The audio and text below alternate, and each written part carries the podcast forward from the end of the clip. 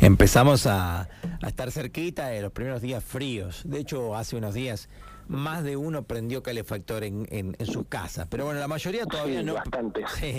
todavía no prendimos. ¿Qué hay que saber? ¿Qué hay que hacer? ¿Qué laburo es el que vos haces? Para que todo esté tranquilo, para que nos quedemos tranquilos, que no va a pasar nada en casa. ¿Qué se hace? ¿Qué, qué recomendás? Eh, la limpieza del, artefacto, el, tanto los calefactores, los, los termos también, que hace falta pero es una limpieza general que se le hace, revisar que esté trabajando bien, que no estén rotos. Hay muchos calefactores que hacen la típica explosión que uno no, no le da mucha importancia y se rompen y generan pérdida de monóxido eh, que en el ambiente. Así de simple y así de grave es lo que ocurre, es como vos lo estás contando. claro, es, algo muy sencillo, pero eh, la gente no, no lo sabe, nadie se lo explica y después las consecuencias. ¿Sabes qué me parece también? Te dejo ese porcentaje que no sabe y que no se lo explican, pero te agrego otro porcentaje, los que sabemos y que a veces decís, che, prendo el calefactor y no llamo a nadie. Total prendió. O sea, que no sé cómo denominarlo, porque la verdad que es como cuando sabemos que hay que usar el casco y no lo usamos, medio parecido es. También está ese ese porcentaje de decir, nada, no pasa nada, ya prendió, seguro que está limpio, ¿no?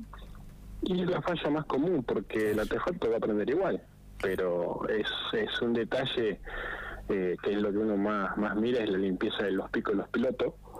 Cuando no está en condiciones es una llama muy pequeña y cuando prende hace la explosión. Eh, esa explosión es la que rompe los artefactos, los calefactores. Se rompe el, tacho de, de, combustión donde, donde prende el fuego y genera la pérdida de monóxido.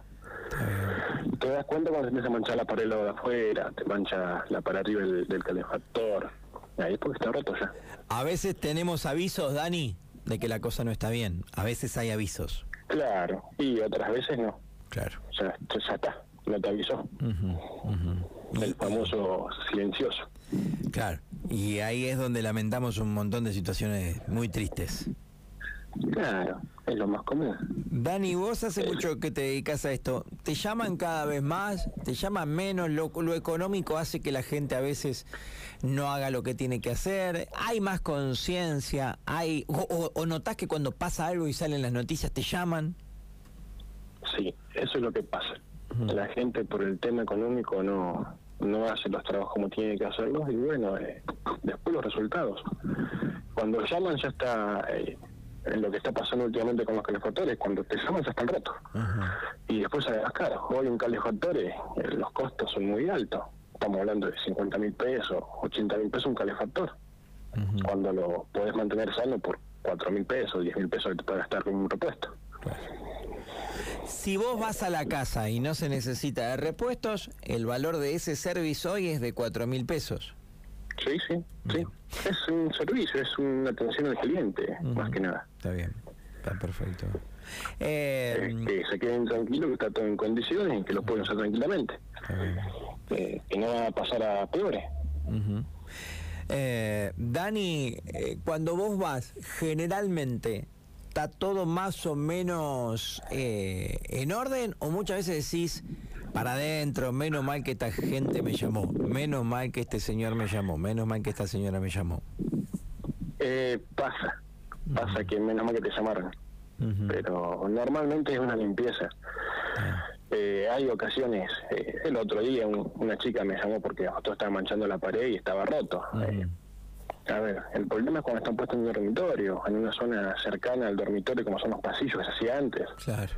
Eh, esos calefactores lastimados, rotos, eh, generan problemas.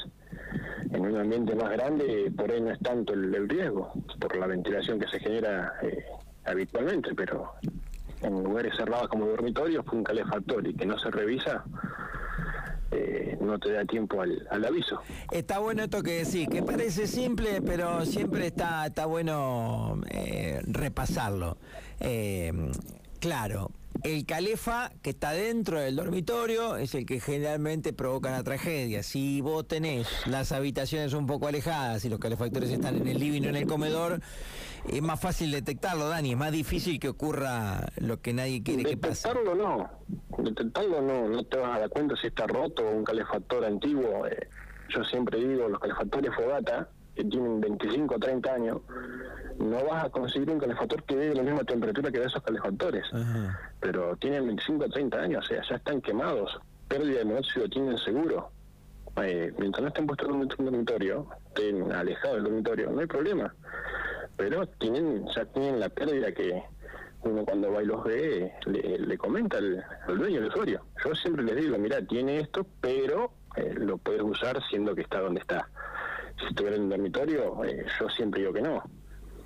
Yo tengo, eh, hay varios modelos, marcas, calefactores que yo realmente no me gustan y se lo digo al cliente. Queda en, la conciencia del cliente si lo sigue usando, si lo cambia. Está bien. Yo les doy mi, mi parecer, mi vista. Eh, porque como todo, hay calefactores de mejores marcas y otros que no son tan buenos, ¿es así? Claro, hay algunas marcas que vienen muy malas, eh, más allá de la calidad, sino el mecanismo. y, y por el precio económico que tiene el mercado se vende mucho. Y no son tan buenas para un dormitorio. Está bien. Después, como digo, en una sala, en un comedor, en un garaje, no hay problema. Pero un dormitorio no. Perfecto. Ahí no se jode hablando mal y pronto. No, porque no te vas a dar cuenta. Está bien. Eh, eso te dejó de faltar el oxígeno y estás durmiendo. No te diste cuenta. Es raro que te puedas despertar. Dani, para vos es obligatorio, eh, obligatorio como, como, como, como una cuestión de una buena práctica anual. Cada vez que vamos a aprenderlos, Dani, venite y chequeamos. Es necesario cada año. Se nos fue Dani, así, de una. Estamos charlando con Daniel Soler, ¿sí? Vamos a ver si lo recuperamos porque es linda la charla y, quiero... Ah, siempre fue Copen, lo mejor que se puede conseguir es Copen, más allá de la calidad, sino de que después el, el, toda la vida, los repuestos son más accesibles, todo. Si no, esta marca que se está vendiendo mucho, que es Volcán, anda muy bien. Eh, no vamos a decir cuáles no, porque van a saltar muchos colegas del ámbito con los tapones de punta. Bueno, los, los negocios que lo venden. Está bien, pero dijimos cuáles sí. Eh, con eso está bueno también, y es un dato para, para quienes te preguntan. Después está lo que es Scab y Lombi, es muy buena calidad. Eh, por ahí el tema son los valores. Pero hablando de Volcán y Copen, es lo más accesible que hay y buena calidad. Está bien. Sin problemas, al menos. Can y Copen, bueno y accesible. Perfecto, está bien. Eh, Dani, la última que te hago ya la dijiste, pero respondele, por favor, a Sergio. ¿Qué pasa cuando un calefactor mancha la pared? ¿Qué le decís al respecto? Que normalmente está roto. Bien. Eh, se, se rompió, está tomando aire de otra zona donde no debería consumir. Entonces la mezcla es mala y genera el, el hollín está perdiendo monóxido hacia adentro o quemando la pared de afuera porque está combustionando mal. Perfecto. Dani, charlamos hasta acá y casi yo no, no di, no nombré la palabra termo, no la nombré. No le damos bola al termo. Pero ¿qué pasa ahí? ¿Es importante controlar y chequear? Y la limpieza en todos los artefactos, ya, sea gas o eléctrico, en, en, todo, en todo tiene un mantenimiento. Eh, el mantenimiento del termo es eh, la limpieza, eh, la limpieza del mechero, la limpieza de los picos de los pilotos. Eh, al estar sucio, después también lo mismo, genera hollín y todo el hollín del termo se consume todo en la chimenea, el tiraje, hasta que se va tapando de tal forma que empieza a salir el fuego por los costados y pues no se consume dentro de la sala de combustión. Eh, cuando uno ve que el termo está manchado de negro, donde está el, el mechero, la perilla para regular la temperatura, es porque se escapa gas hacia los costados prendido y empieza a mancharla abajo del termo. Eso pues está sucia la chimenea. Y de cada 10 personas, de cada 10 personas que te llaman, ¿cuántos es por termo y cuántos por calefa? No, son todos por calefa. Claro, claro. Ahí está. Sí, sí. que anda el artefacto lo siguen usando. Es algo eh, muy del ser humano, no es por decir eh, porque es mujer, porque es hombre. No, eh, no, aprende y anda, yo creo que es en todo lo mismo. Actuamos de esa forma, de esa manera, qué bárbaro. En todos los rubros, sí, yo siempre digo, eh, el auto le diste eh, arranque y salió, no tiene aceite, tiene agua. El calefactor lo prendiste, arrancó, listo, ya está. El termo lo mismo. Eh, el aire, el split lo, prende en verano frío y ya está, anda.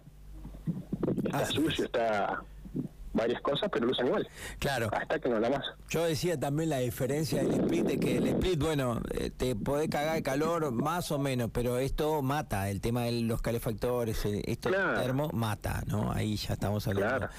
de otra cosa. Dani, ¿qué horario haces de laburo? Que te llamen, ¿a qué teléfono y qué horario haces? El teléfono es el mío, 2302-566972, y los horarios eh, se acomodan. Eh, trato de atender. No tengo un horario fijo, Perfecto. pero mientras me llamen, nos pongo de acuerdo. Un mensaje en WhatsApp, eh, se contesta. No hay problema. Está bien, está muy bien.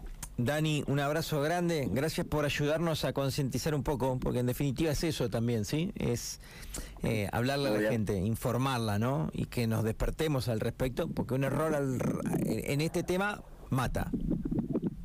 Sí. Abrazo grandote.